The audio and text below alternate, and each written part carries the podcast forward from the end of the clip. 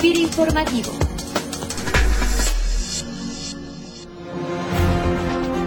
Hola, ¿qué tal? Bienvenidos cada semana a FIRA Informativo, este espacio de comunicación del personal de FIRA, en donde compartimos con ustedes información y aspectos importantes de la operativa institucional. Y bueno, como parte del compromiso y los objetivos institucionales que tiene FIRA para impulsar acciones y programas que propicien el cuidado del medio ambiente y la eficiencia y buen uso de nuestros recursos naturales, este lunes platicaremos con el ingeniero Mario Monarres Macías, subdirector de Pesca, Forestal y Medio Ambiente de FIRA, sobre el programa de eficiencia energética de la institución y las ventajas y beneficios que ofrece este programa para productores y empresas del sector rural. Ingeniero Mario Monarres, bienvenido a FIRA Informativo. Muchas gracias por la invitación, Ceci. Ingeniero, pues para que todos nuestros compañeros puedan tener un contexto eh, general acerca del programa de eficiencia energética de FIRA, ¿por qué no nos comentas brevemente cuál es el objetivo de este programa y en qué consiste? Por supuesto, Ceci. Eh, en contexto, como lo mencionas, te comento que el programa de eficiencia energética forma parte del programa de apoyo a proyectos sostenibles eh, de FIRA, que conocemos como E03, y se diseñó para darle mayor profundidad a una de las categorías que están consideradas a ser apoyadas por dicho programa. Me refiero al uso eficiente de la energía. El programa se diseñó con la participación del Banco Interamericano de Desarrollo y el Clean Technology Fund, CTF. Ellos aportaron recursos tanto para fondear los proyectos, así como una cooperación técnica para desarrollar una serie de instrumentos como metodologías, contratos, fianzas para la operación del programa y también para otorgar algunos apoyos financieros en tasa de interés. Todo parte de un diagnóstico que se realizó por un despacho especializado el cual identificó que hay unas eh, 7.000 agroindustrias en el país. El programa en sí está dirigido a proyectos de agroindustrias agroalimentarias. También se detectó que en algunas empresas el costo de la energía representa hasta un 40% de los costos directos y la mayoría de estas empresas desconocen su potencial en ahorros energéticos. A esa parte iba. ¿Cómo se fue desarrollando esta necesidad o cómo estamos desarrollando esta necesidad en el mercado, ingeniero? Bueno, se concluye que se tiene un gran potencial para realizar inversiones en la renovación de equipos altamente consumidores de energía, por otros que sean más eficientes y con ello pues reducir el consumo de energía e impactando en la reducción de la emisión de gases de efecto invernadero. Todo esto pues trae una serie de barreras. Las principales barreras para que sea adoptado este tipo de proyectos es que no se tienen padrones de proveedores confiables que garanticen los ahorros de energía que ofrecen. También que cada proveedor elabora sus presupuestos de ahorro o proyectos a través de procedimientos y criterios diferentes y en casos de incumplir con los ahorros prometidos, pues tampoco existe un mecanismo para reclamarlos.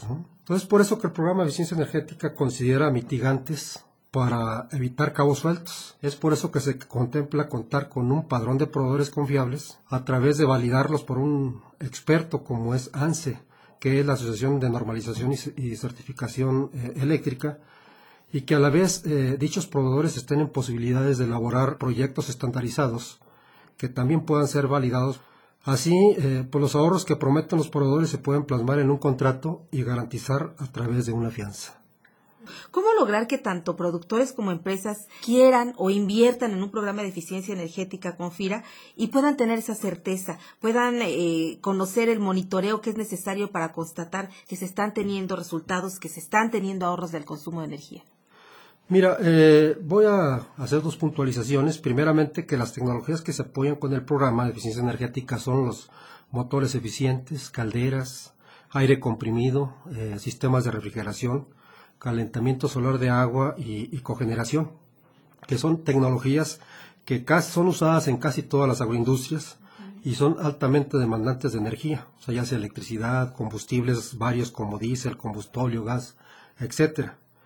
Y también que la eficiencia energética es un tema que se confunde muchas veces con la generación de energía de fuentes renovables, como son fotoceldas, eh, solares, aerogeneradores, biodigestores, entre otros. O sea, la eficiencia energética tiene que ver con el consumo de energía y su eficiencia para ser convertido en trabajo. O sea, por ejemplo, los kilowatts transformados en caballos de fuerza, litros de combustible transformados en vapor, en joules. Ese es el programa en sí de lo que es la eficiencia energética.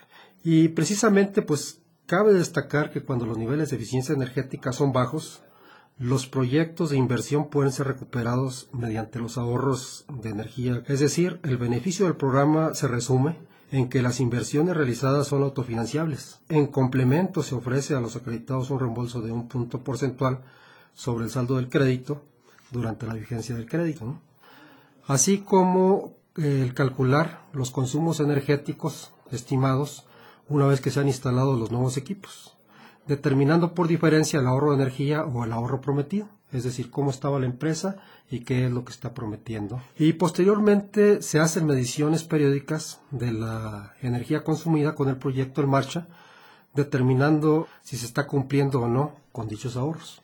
¿Cuál es el procedimiento que nuestros compañeros o que sus clientes requieren para seguir y para disponer de estos apoyos y poner en marcha sus proyectos de eficiencia energética?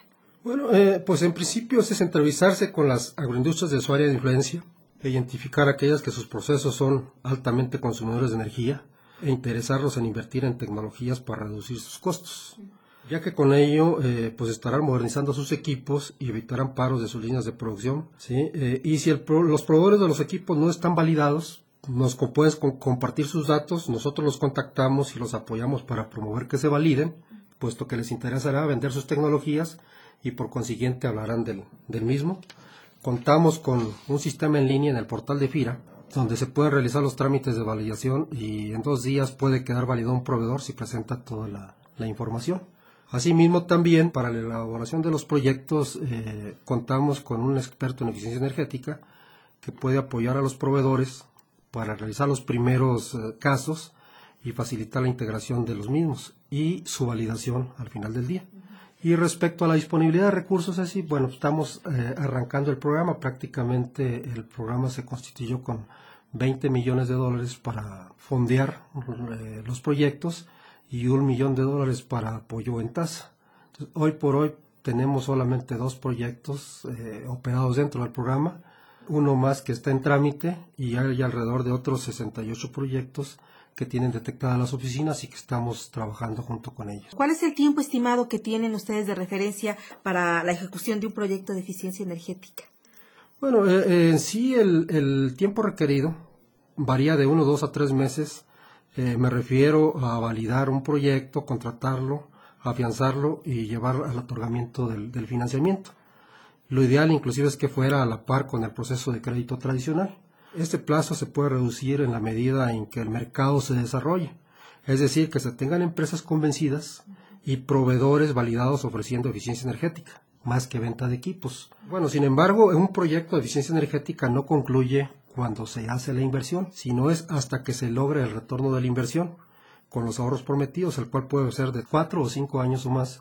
O sea, de tal manera que pues este eh, se concluye una vez que haya transcurrido el, el periodo que se espera eh, genere el, retorno de dichas inversiones. Por último, ingeniero, a poco más de un año de este programa, ¿qué avance lleva y qué se está haciendo para apoyar a los compañeros directamente involucrados en la operativa a fin de que se puedan financiar más proyectos? Sí, como te comentaba, son dos proyectos que están operados por el orden de unos 18 millones de pesos. Viene otro proyecto en trámite con una inversión de alrededor de un millón y medio hay un portafolio de proyectos que se estima van a demandar por el orden de los 230 millones de pesos. Y bueno, por parte de tanto de la Dirección Técnica de Pesca y Redes de Valor y de la subdirección a mi cargo, pues hemos visitado a las diferentes direcciones regionales para capacitar a las áreas de venta sobre el programa. Eh, hemos impartido algunos talleres a empresas y proveedores y también visitado algunas empresas para fortalecer la promoción que ya iniciaron nuestros compañeros Acabamos de estar en la Dirección Regional del Sur y la Dirección Regional del Sureste, a quienes agradecemos por este medio pues, el interés y el apoyo brindado durante nuestra, nuestra estancia.